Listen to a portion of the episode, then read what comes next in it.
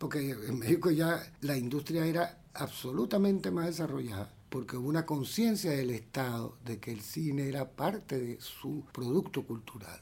La evolución tecnológica de la comunicación me permitió poder hacer películas porque a mí me da la gana. Decidí que el documental me divertía más que la ficción.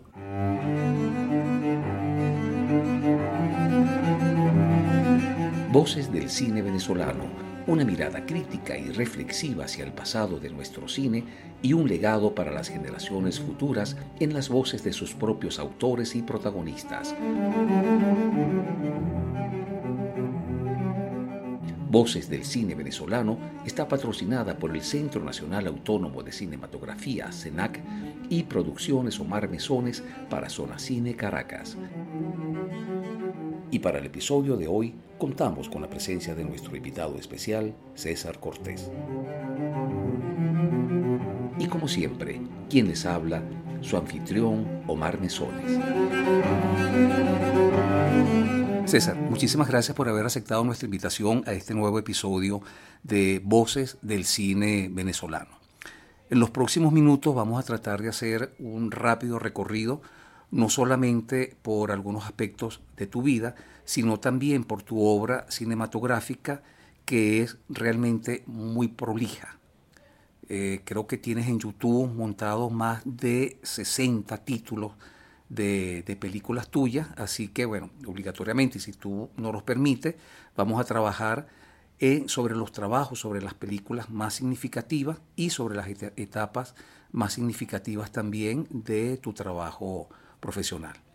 César, bienvenido. Saludos amigos, aquí estoy en un papel que no es el mío, el papel mío es el de entrevistador, como ya sabes, pero bueno, sufriré tu entrevista. Bueno César, como ya es costumbre en este programa, eh, vamos a comenzar por el comienzo.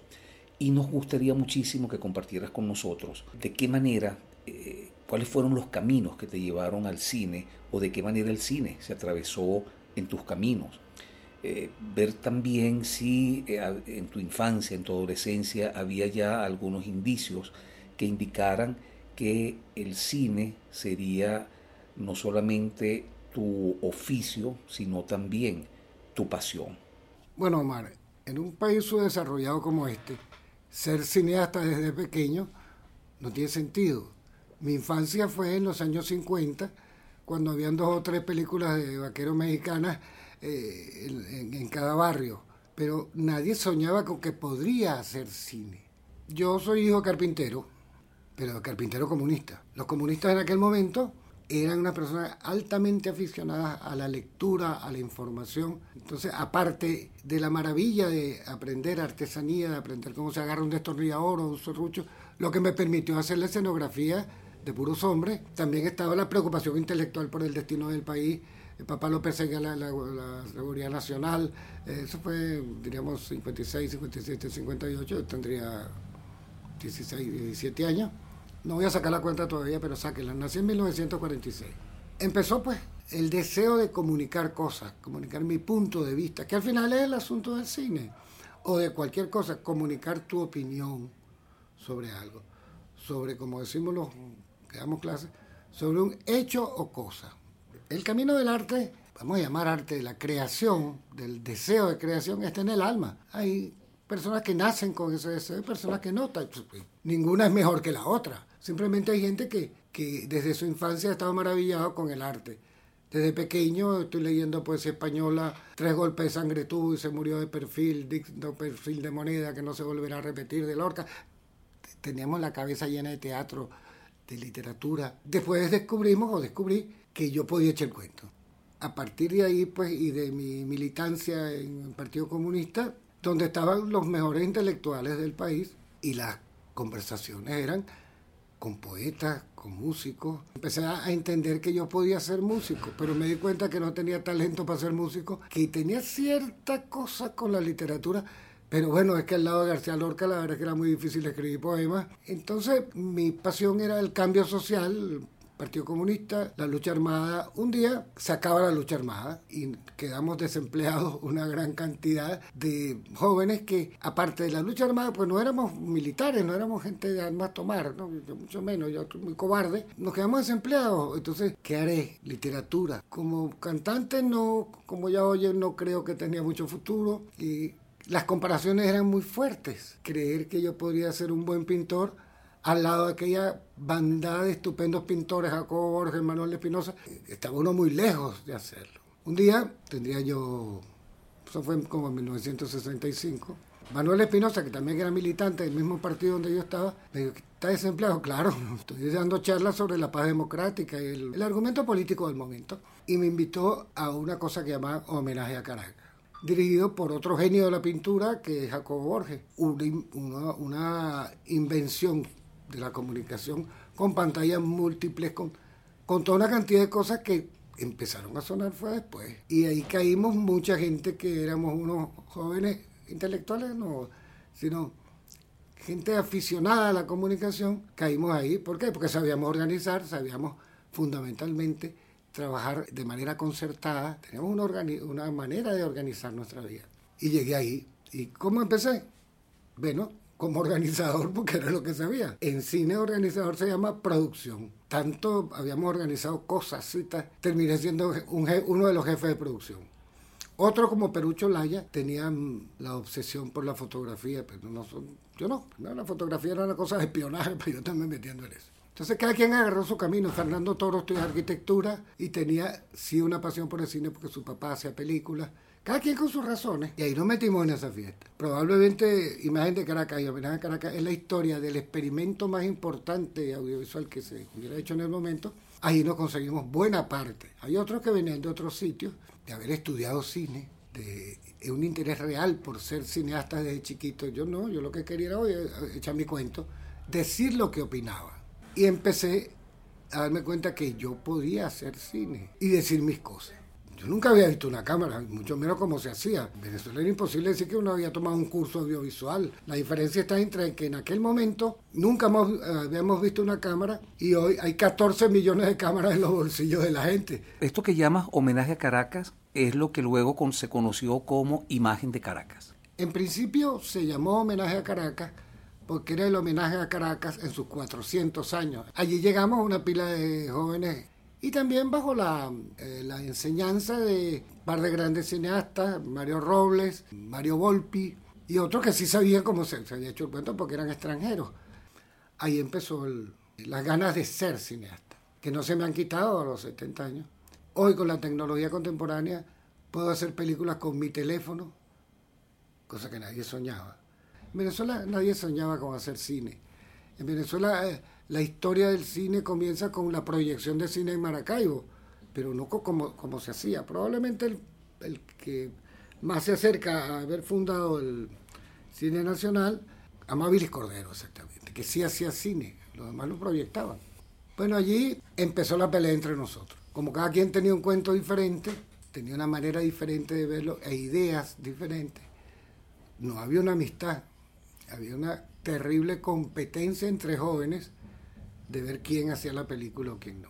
En mi caso, yo hice eh, tres largometrajes, hice puros hombres, donde no sabía nada de película. Yo no me había criado en un ambiente audiovisual ni nada por el estilo, sino que simplemente no sabía absolutamente nada. Ahora que la veo 50 años después, digo, pero ¿cómo se me ocurrió a mí esto? Pues después hice, intenté hacer otra película donde no pude conseguir el financiamiento para darle sonido, que fue El inquieto nocovero, convencí a Daniel Santos que viniera, pues me encantaba Daniel Santos y los whisky y la cosa, pero no la pude terminar porque no le pude poner sonido y no conseguí el financiamiento para hacerlo. Y la tercera, para mí tú estás loco con José Lo, que felizmente fue un éxito económico, se vio muchísimo, también igual de mal, de mal hecha, ¿no?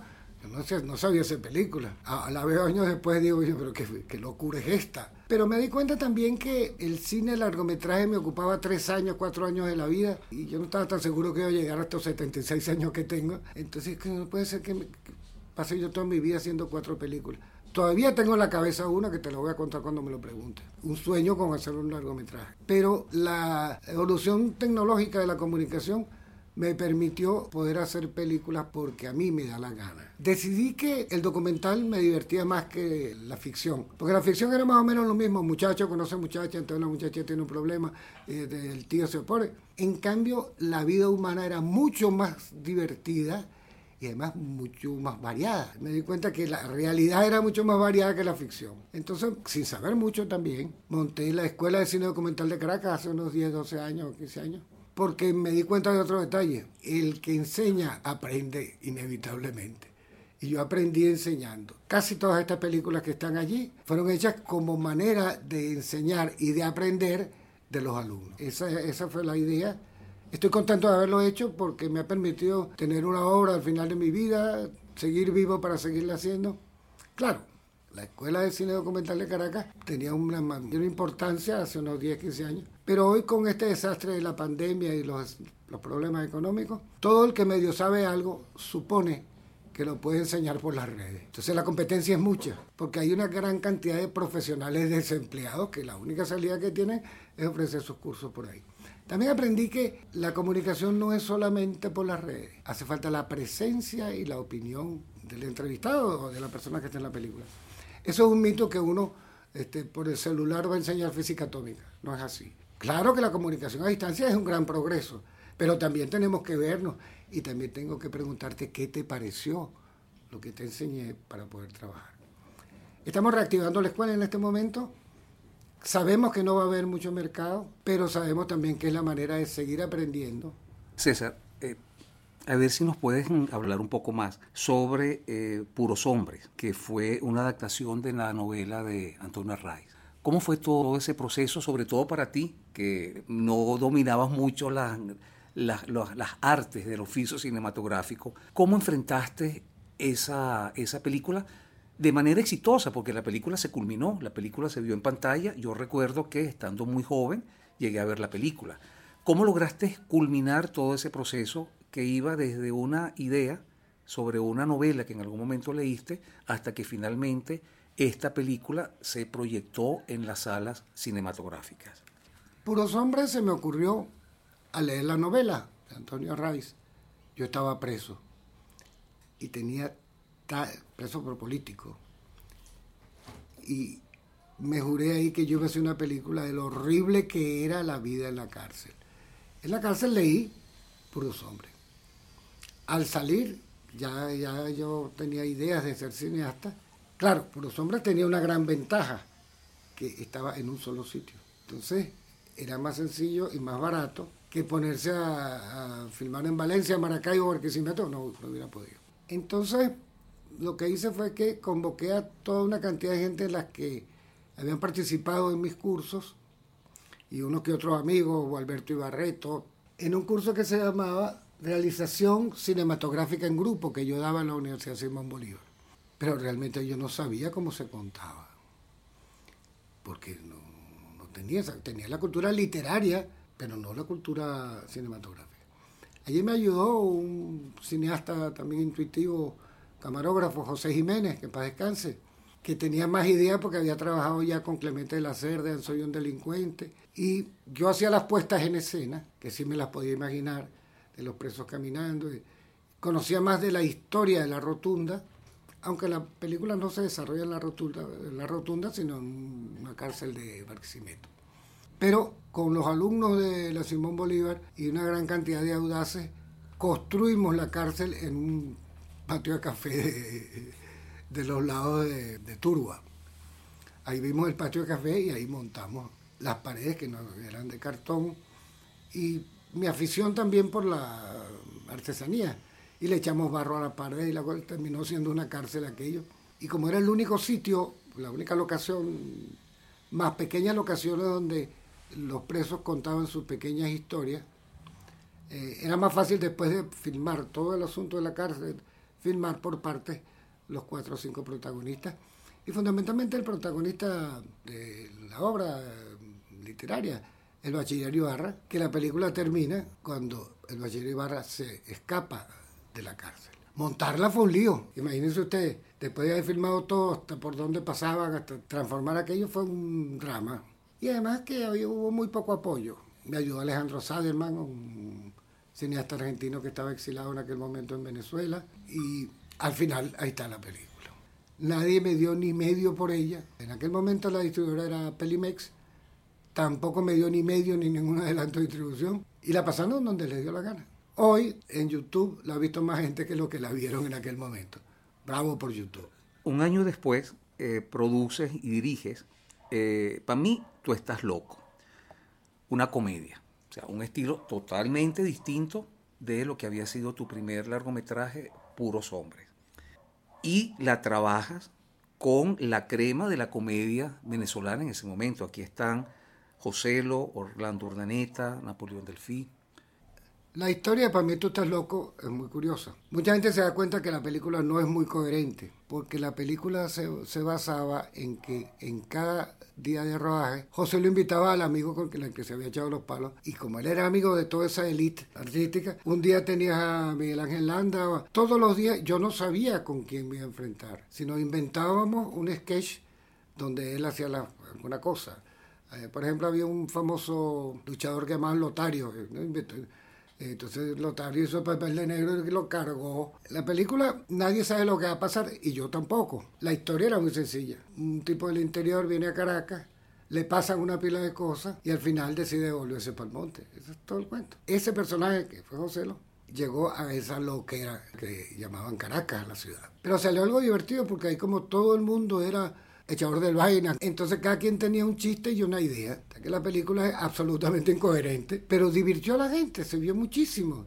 Fue el único largometraje mío que ha tenido éxito y que me dio plata para ponerle un techo a mi casa. Ahora, esa película se produjo en un bar. Llegábamos al bar, hablábamos pistoladas y decíamos a hacer esto. En el Franco, precisamente en Sabana Grande, que era la zona que frecuentábamos todas las personas aficionadas a la política y al arte. Y ahí salió. No costó nada porque todo el mundo trabajó asociado con la película y salió. Y hubo un tercer proyecto, César, que no logró llegar a las pantallas, El Inquieto Anacobero. El Inquieto Anacobero es uno de mis grandes fracasos. La decisión por El Inquieto Anacobero es porque me gustaba el cantante y porque además todos nos gustaba, vengo a decirle adiós a los muchachos y tenía mucha, mucha curiosidad porque era un héroe nuestro de la canción. Un día logré contactar con él por teléfono y le dije que si estaba dispuesto a hacer una película con nosotros y vino y pasó un mes aquí. Claro, filmaba y también cantaba en los bares donde él cantaba. amabilísimo, culto, fino. Pero claro, el equipo era tan precario que había que doblar todo lo que había pasado. La historia era que él conocía a un negro en, en San Agustín y lo enseñaba a cantar. Y la película logró montarse toda, pero no logró conseguir con lo que ahora es el SENAC el financiamiento para, para el sonido. Y ahí se quedó. Se quedó fracasada la película. Y aparte de eso, curioso, los mismos que negaron el sonido eran mi colega. No, eso no sirve para nada. Y no me dieron la plata. Pero bueno, como toda en la vida hay fracasos y hay éxitos. Hay fracasos que no son necesariamente buscados por ti. Hay éxitos que no necesariamente están buscados por ti parte de la vida. No tengo ninguna amargura al respecto. En ese momento Héctor Mujica conoció a, le presenté a Daniel y él escribió un libro. Y todo el mundo se aprovechó de la instancia de, Daniel aquí, menos yo porque fracasé tratando de conseguir el, financiamiento. Después de la, del éxito de taquilla de Pamito Estás Loco, ¿cómo se continuó desarrollando tu, tu carrera profesional? Con el éxito económico de Pamito Estás Loco, su fracaso intelectual, por cierto. Seguí dando tumbos, haciendo cuñas, y el más, mm, lo más cercano que me ayudó a hacer esto, entender que se podía hacer, fue Clemente de la Cerda con su película Soy un delincuente, que la hizo de la misma manera en que uno soñaba que tenía que hacer, con los recursos que se conseguían con el oficio publicitario, hacer una película donde por primera vez los venezolanos nos veíamos a nosotros mismos soy un delincuente es un retrato de lo que es el país. Eso es lo que hace que también haya sido un gran éxito. Clemente Lacerda era mucho más cineasta que yo porque tenía años haciendo todas las cuñas del, país. Y a partir de ahí intenté hacer El Inquieto Nacobero, pero ya las cosas no estaban tan fáciles. ¿no? Había aumentado la cantidad de espectadores, pero el cine era un mal negocio. Las salas no podían aguantar el precio de una película y exportarla la competencia era muy fuerte. El cine argentino nos daba dos patadas, el cine mexicano nos, nos ahogaba. Era mentira que alguien iba a comprar Para mí tú estás loco o, la película de, de, Clemente, Soy un delincuente, en México. Porque en México ya la industria era absolutamente más desarrollada porque hubo una conciencia del Estado de que el cine era parte de su producto cultural. Hoy en el mundo se conoce a México por sus películas, pero el Estado aprobó y estimuló y financió la imagen de el mexicano y su producto cultural, como es la música, el cine, sus bailes.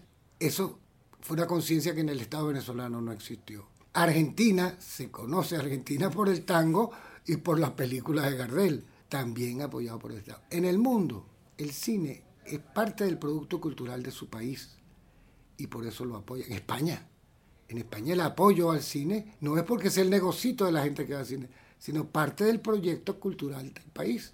Venezuela no lo hemos logrado todavía y que, el Estado debe invertir en él, como se invierte en el Museo de Bellas Artes, en el Teresa Carreño. Hoy creo que las cosas van mejorando. Centro Nacional Autónomo de Cine, hay que recuperar su autonomía. Y creo que Carlos Apurua lo está haciendo bien. Él está logrando recuperar la autonomía del Centro Nacional de Cinematografía para tomar decisiones cinematográficas, no necesariamente de, mercado y de cuánto produjo y cuánto no produjo. Yo creo que hay, hay, hay un buen camino. Va a llegar un momento en que el Estado reconozca el cine como parte de su producto cultural. Escribí un libro cuyo nombre es 42 lecturas para la producción audiovisual.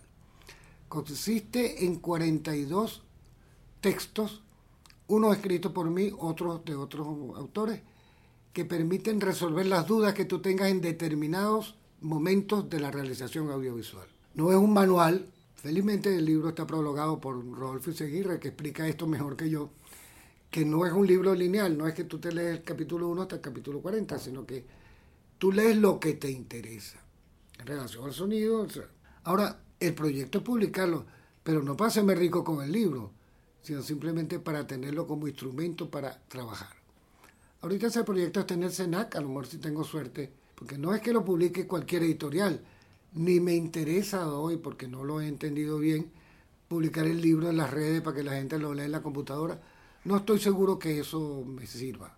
A lo mejor sí, estoy equivocado, pero yo quiero hacer el libro. Estoy en ese proceso, ya está listo el libro, están listos los prólogos, y voy a seguir en el empeño de publicarlo, y lo va a publicar la Escuela de Cine Documental de Caracas como parte de su proyecto cultural y del producto de su experiencia. Manías, a lo mejor no sale el libro y estará dentro de mi equipaje para alargarme, pero creo que es necesario no un manual, sino que tú descubras la lectura que necesitas hacer. Cosa sencilla, por ejemplo. Si no hay posibilidad de trabajo en equipo, no hay cine. El trabajo en equipo es muy difícil en una sociedad atrasada. El trabajo de, en equipo es parecido a lo que es el trabajo en una, en una orquesta. Se llama concierto porque el director concerta las opiniones sobre la música que tienen todos los ejecutantes. Si no hay un director, no hay concierto. Por eso se llama concierto. Concertar.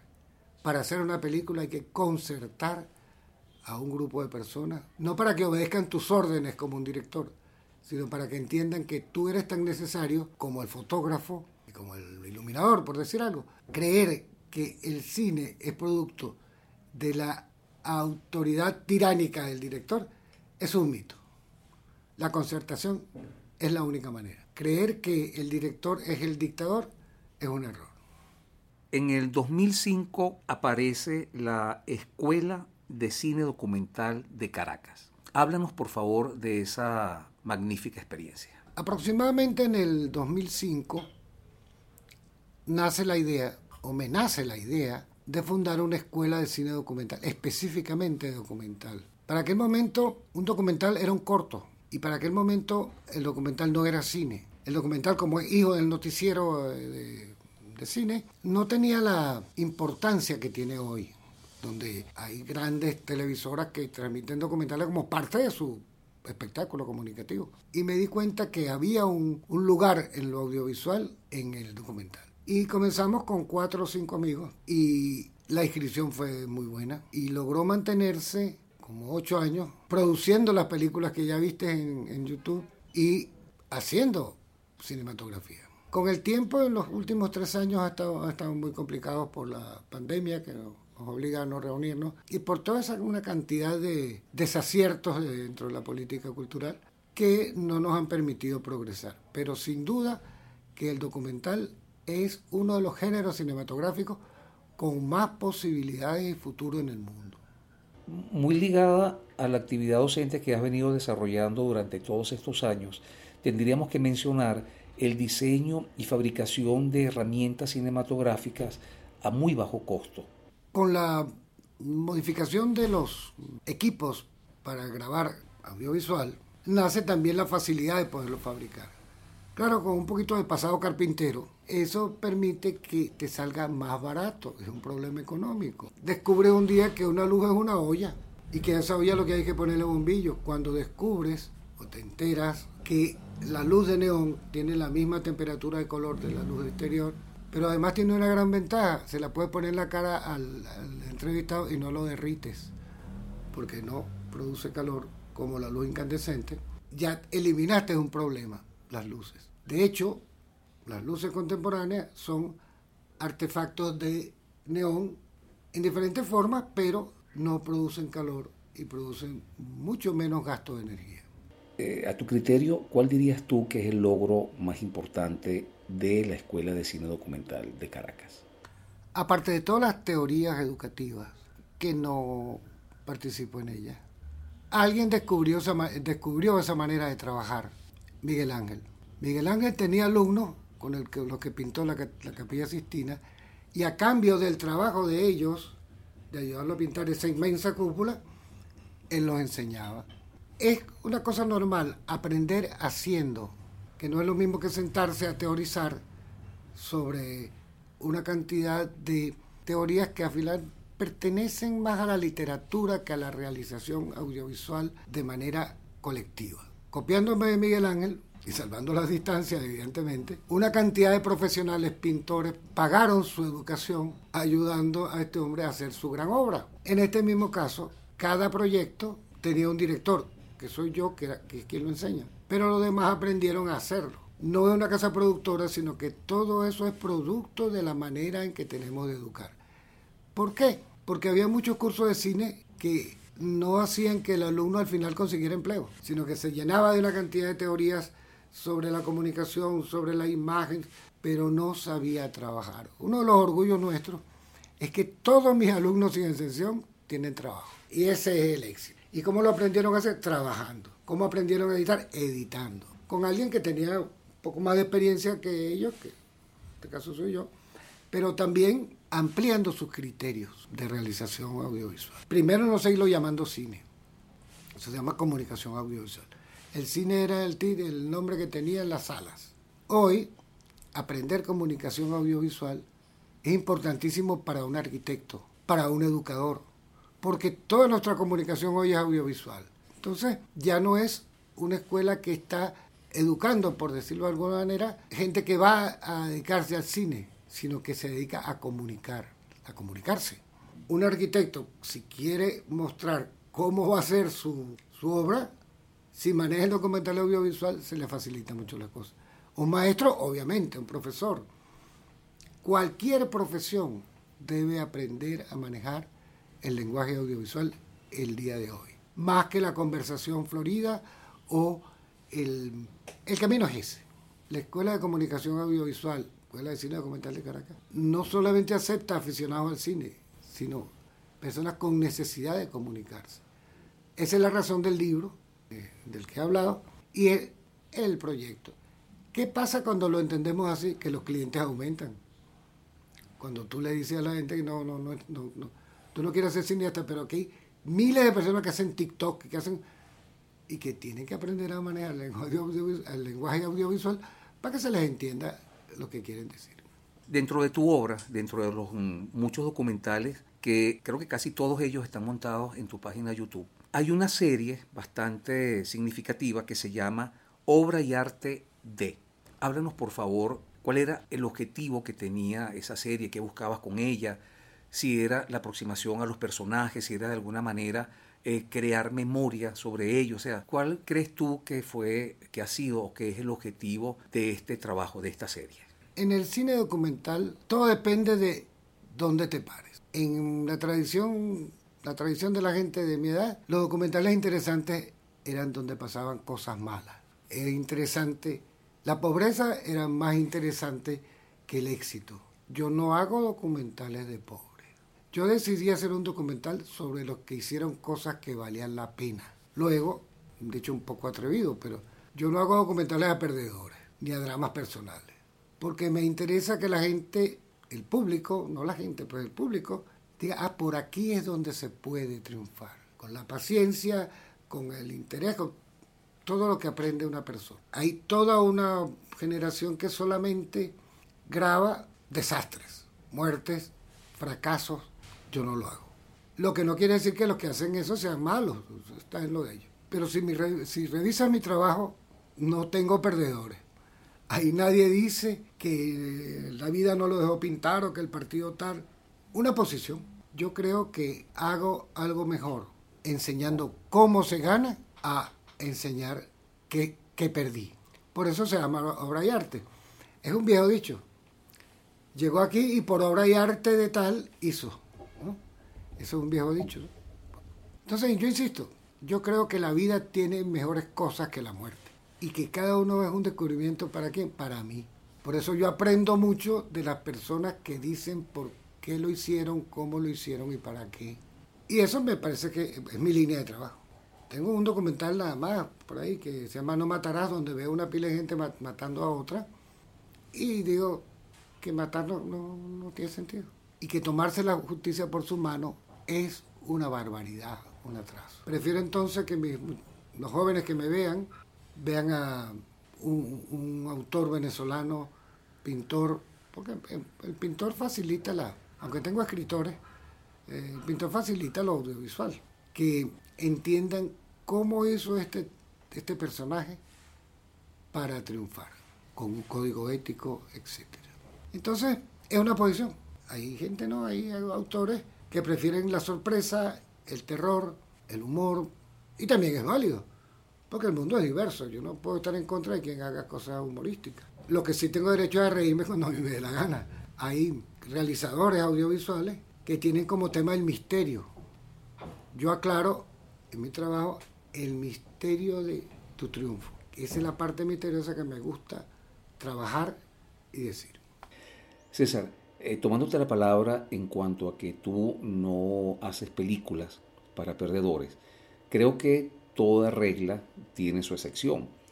Y en este caso, creo que, en el, caso que me voy a referir, de la película que me voy a referir, creo que es un documental que está referido a una comunidad que, que se caracteriza por ser grandes perdedores, eh, ya que una de las cosas más importantes que han perdido es su libertad.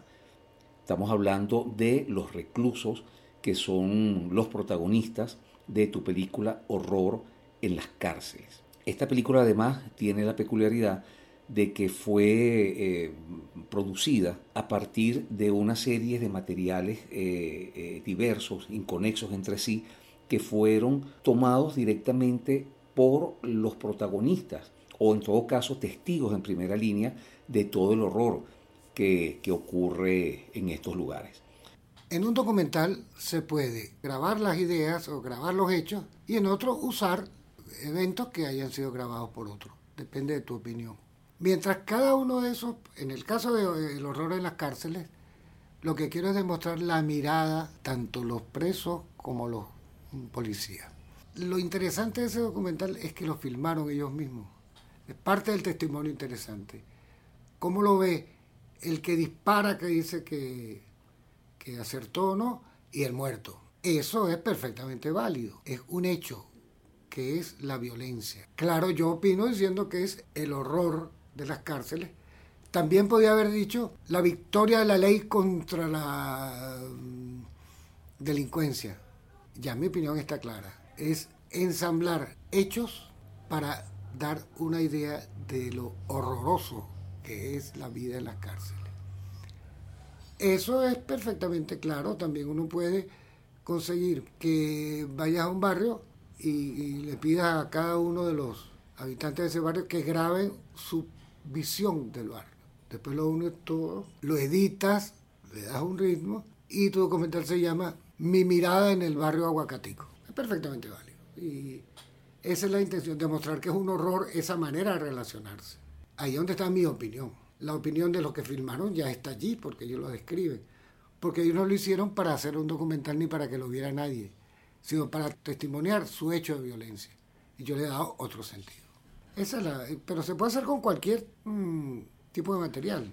Por eso en mi película lo que hay es que poner el autor del documental y está autorizado cualquiera a usarla. Yo no soy de los que no publican nada en, en YouTube porque lo van a piratear. No. Las imágenes son de la vida, son del mundo. Si tú quieres hablar de un pintor, por decir algo, y quieres usar una parte, usa, claro, por educación, debe ser tomado el documental de César Cortés. Yo no tengo esa idea de que, de que hay personas que creen que no dicen nada porque se los copian. Eso es una tontería en un país, en un mundo que cada día está más comunicado. La originalidad es una tontería. Lo que es original es cómo lo usas. Eh, César, un hecho. En el año 62 estuviste preso. Dos películas que tienen que ver con la cárcel. Puros hombres y el horror en las cárceles. La cárcel es un tema, como la agricultura, es parte de la realidad social. Haber sufrido la cárcel no es lo que me obliga a hacer un documental sobre esto, sino que simplemente es parte de la realidad que yo la veo de una manera. No me parece extraordinario que exista la violencia o la cárcel. Simplemente es una manera de testimoniar mi opinión sobre ese hecho. Pero la cárcel no es nada extraordinario, es una cosa que, imagínate, tiene la historia de la humanidad. Es una manera no solamente de dejar un testimonio, sino de mi opinión sobre ese hecho humano. Como en algún momento de esta conversación lo señalaste, hace algunos años, hace pocos años, existían en Caracas 5 o 10 cámaras de cine. Hoy existen eh, en Caracas 3 millones de, celulares que son cámaras cámaras que, con las que potencialmente podemos hacer cine. La democratización de la imagen, del audiovisual. ¿Puedes conversarnos un poco sobre ese tema? El que en el bolsillo de cada ser humano haya un aparato capaz de grabar imágenes no hace que haya 8 millones de cineastas.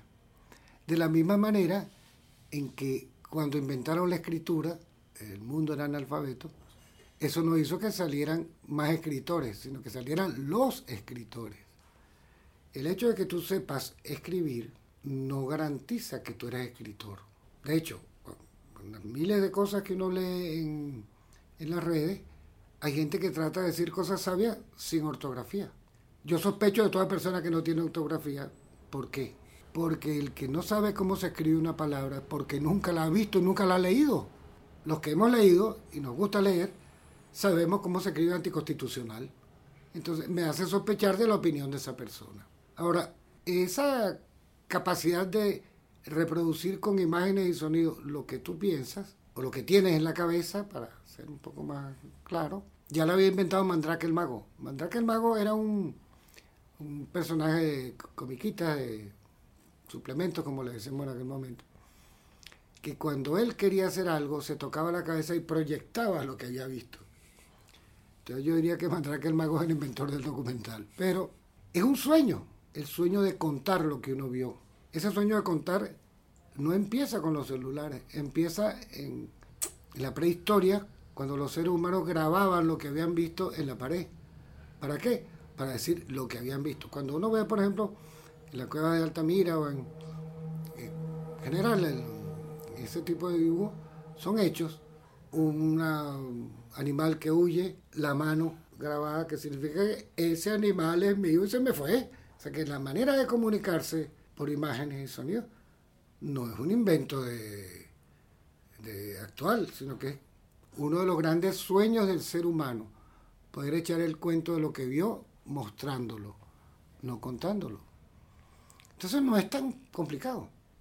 Ahora, lo importante, no lo importante, si no tienes nada que contar, ¿Qué ganas tú con ser un experto en audiovisual?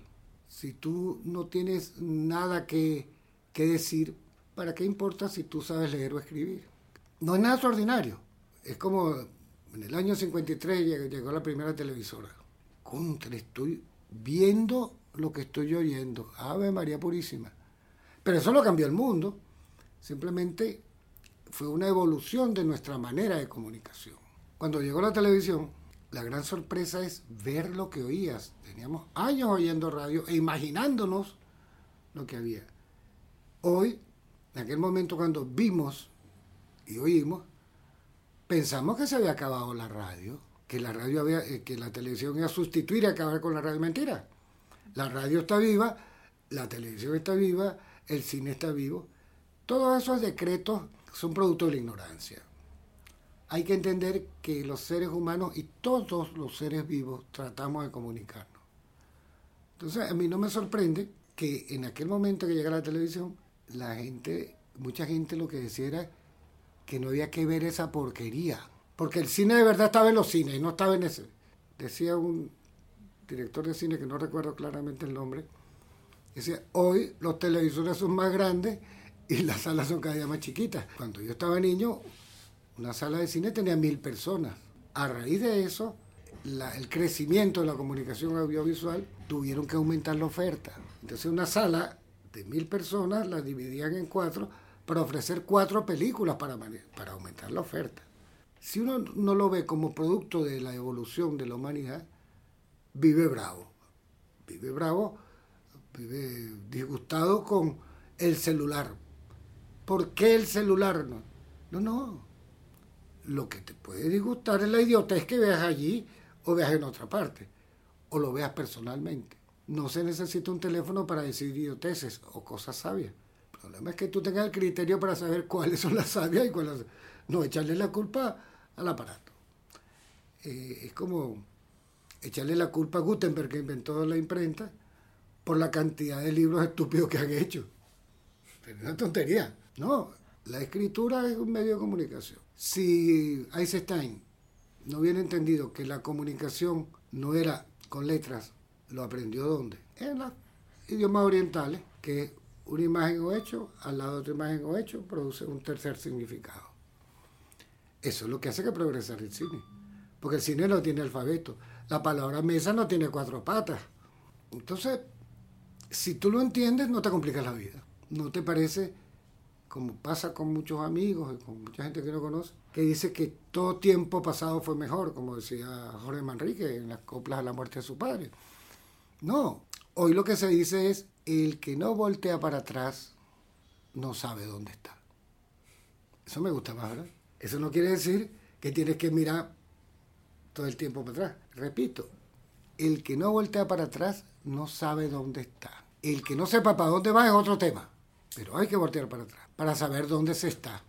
Tratando de desmentir un poco de que el cine era realmente la herramienta que podía retratar la realidad tal como era. Pasolini señalaba que, que no es así, que el cine, el cuadro, el encuadre segmenta la realidad y que de alguna manera al escogerla, al segmentarla y escogerla, la distorsiona. Por ejemplo, él tomaba, ponía como ejemplo el asesinato de Kennedy que había sido registrado por una cámara Super 8, pero que eso solamente era un segmento de ese hecho histórico que había ocurrido. Que para nosotros tener una percepción de la realidad tendría que haber habido tantas cámaras Super 8 como personas hubiera habido en ese lugar. Cuando leí la introducción de, de tu película Horror en las cárceles, aludía a una suerte de revolución comunicacional en donde pareciera que ahora todos tenemos una cámara. Un poco como lo señalaba Pasolini en esa reflexión que hacía en relación con la realidad y el cine. Por muchos años se dijo que el cine era un reflejo de la realidad y no es así. El cine es una opinión sobre la realidad. Eh, colegas que dicen que descubren haciendo cine cuál es la verdad de lo que están haciendo. Es una manera de verlo. Yo no lo veo así. yo no descubro la realidad ni reflejo la realidad. Lo que estoy es diciendo mi opinión sobre la realidad. Y de allí decido que, que edito y que no edito. El objeto del cine que yo hago es demostrar mi mirada sobre un hecho o cosa, entendiendo por hecho todo y cosa por todo. La presencia del humor y del sarcasmo es una constante en muchas de tus películas. ¿Puedes hablarnos un poco al respecto, por favor? El humor como la rabia son parte de la condición humana. Evidentemente que el humor es mucho más agradable que la rabia. A mí me gusta el humor, el sarcasmo, pero un sarcasmo que insulta ya no es humor, es una agresión. El humor para mí debe ser sano y fundamentalmente no, no irrespetar a los demás. Cuando el humor se utiliza como irrespeto, se está transformando en otra cosa diferente, en un instrumento de agresión. Y el humor no es una manera de agredir. El humor te produce tranquilidad, te produce cierta serenidad que te permite entender más lo que está pasando. Cuando tú ves un espectáculo audiovisual o un espectáculo o cualquier cosa de la vida, si tú estás disgustado, etcétera, preocupado, evidentemente que no la vas a ver como es. Entonces, la película humorística es tan válida como la película de, de policial o son válidas, como son válidos los libros humorísticos y como son válidos los libros de preocupaciones o de cosas desagradables. El humor es parte de la alegría y el ser humano necesita tener alegría. Un ser humano que es triste no entiende bien la vida. No la felicidad. La felicidad es otra cosa, es un ente que nadie entiende de qué se trata la felicidad. Pero la alegría sí es parte de la condición humana que nos obligamos a tenerla para poder vivir bien, para poder entender lo que está pasando. La alegría. Y el éxito, pues, ¿qué es el éxito? Decenas de películas que he hecho, yo no creo que todas sean buenas. Es una tontería creerlo. Habrán unas buenas y otras no, pero también depende de quién las vea. Entonces la multiplicación se me hace de una manera extrañísima para poder calcular. La película gusta depende de quién la vea. O sea que ya salió de mí. La gente, somos todos diferentes, o sea que todo el mundo que la ve la puede ver de una manera diferente. Si tú crees que tú haces una película para que todo el mundo la vea igual, estás equivocado. La comprensión es un hecho individual, los hechos colectivos son otra cosa. Por ejemplo, cuando tú haces una cuña de dentífrico. Hay algunos que detestan los cepillos de dientes, bueno, pero en general la publicidad sí trata de convencer a la gente de una idea. En el caso del documental, es, su nombre lo dice claramente, el documental documenta tu visión sobre una cosa. Por eso se llama documental. Si tuvieras que escoger un libro, ¿cuál escogerías? La verdad es que sería un atrevimiento decir cuál es el libro que me gusta más. A mí me gustan decenas de libros y cada uno por razones diferentes. Entonces, no podría decir cuál es mi libro favorito. Sí podría decir que me gustan mucho los libros de tecnología. Si tuvieras que escoger una película. Tal vez, no diría que, tendría que escoger una película, sino la película que más me sorprendió. El acorazado Potemkin de Einstein, porque me hizo entender cómo se contaba con imágenes. Cómo la imagen de un señor con un sombrerito tiene problemas, cuando tú veías el sombrerito en el agua, tú entendías, el Señor se ahogó. Esa manera, ese, no es un descubrimiento, pues no es un descubrimiento, una manera de entender que contar con imágenes es la unión de varios significados. ¿Qué director de cine escogerías? Ya lo he dicho, el director de cine expresa una opinión. Lo, el, diríamos el director de cine que más me ayudó a aprender cómo se hacía cine es Mihailovich Eisenstein, que me hizo entender de un tirón cómo era el cuento del audiovisual pese a que la película es muda.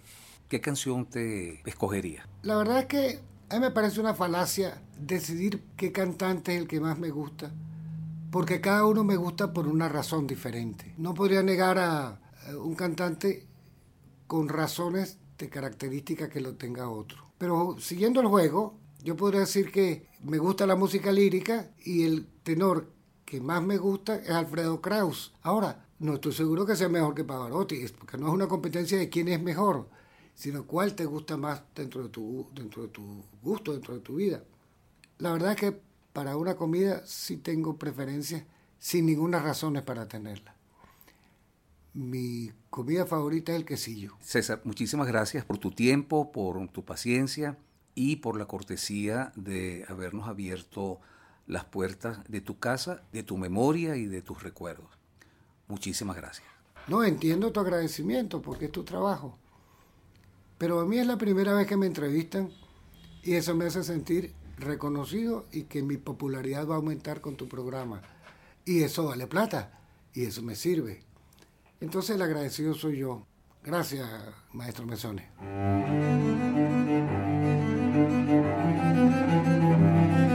Voces del cine venezolano, una mirada crítica y reflexiva hacia el pasado de nuestro cine y un legado para las generaciones futuras en las voces de sus propios autores y protagonistas.